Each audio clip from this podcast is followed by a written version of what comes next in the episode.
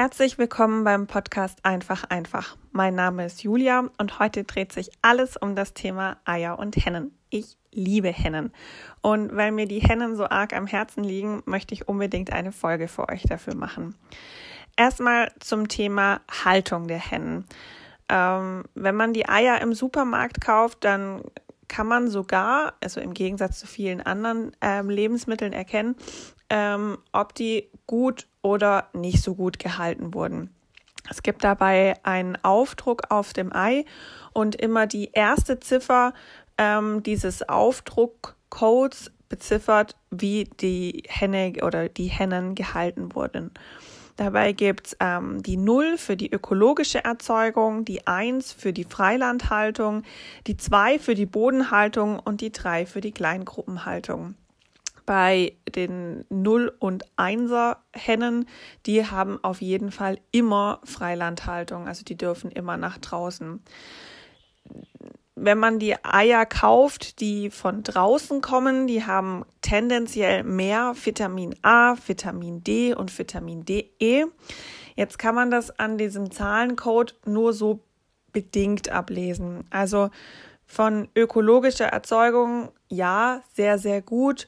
Am besten ist es jedoch, schaut euch den Hof mal an. Guckt doch, damit die Eier nicht durchs halbe Land gefahren werden, sondern schaut doch, ob ihr den Hof findet, wo diese Eier herkommen und schaut euch mal an, wie diese Hennen gehalten werden, weil oft ist es so, dass die Hennen halt zwar die Möglichkeit haben, nach draußen zu gehen, aber wenn die keinen Unterschlupf sehen irgendwie oder ähm, alles nur plane Freifläche ist, dann trauen die sich zum Teil nicht nach draußen und dann ist das Thema Freilandhaltung auch ein bisschen schwierig. Also man muss da das Gelände auch entsprechend vorbereiten. Da sollten vielleicht ein, zwei Bäume draufstehen oder einfach die Möglichkeit, damit sich die Hennen zurückziehen können. Wenn ihr nicht die Möglichkeit habt, diesen Hof zu suchen, dann würde ich den Appell starten, null Eier zu kaufen, weil die Null ja auch aussieht wie ein Ei. Und ähm, da ist die Tendenz, damit es gut ist, auf jeden Fall nicht schlecht. Ähm, wie gesagt, die Eier äh, von draußen gehaltenen Hühnern enthalten mehr Vitamine. Das ist äh, wissenschaftlich nachgewiesen. Ähm, deswegen habt ihr damit ja dann auch entsprechend einen Vorteil. Ähm, weil man die Eier ja nicht öffnen kann, ähm, ist das natürlich kein durchgängiges Indiz irgendwie, also für den Einkauf, aber für später, wenn ihr das Ei dann aufschlagt und das Eiweiß so ein bisschen eher fest und nicht flüssig ist, dann ist es eine, ein Ei aus optimaler Haltung oder eher optimaler Haltung. Die Dotterfarbe kommt tatsächlich von der Fütterung.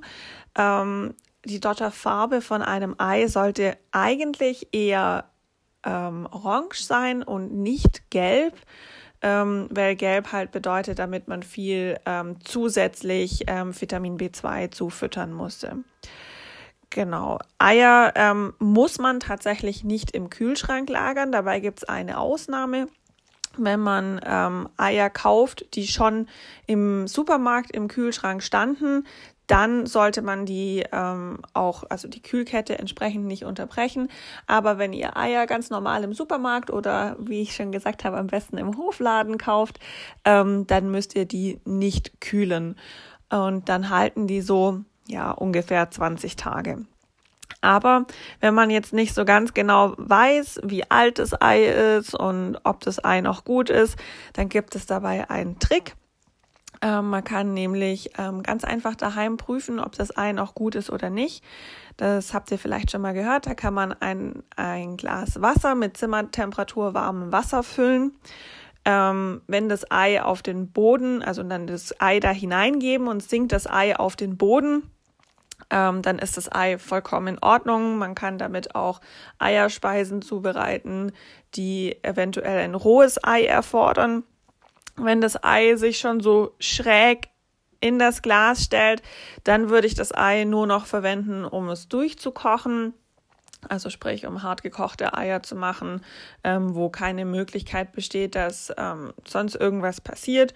Und schwimmt das Ei tatsächlich oben, dann entsorgt bitte das Ei, weil sich dann halt durch den Vergärungsprozess innen schon Gase gebildet haben und die können ja durch die Schale nicht austreten und dementsprechend bildet sich sozusagen wie ein kleiner Luftballon da innen drin oder ein Gasballon und die Eier steigen nach, nach oben.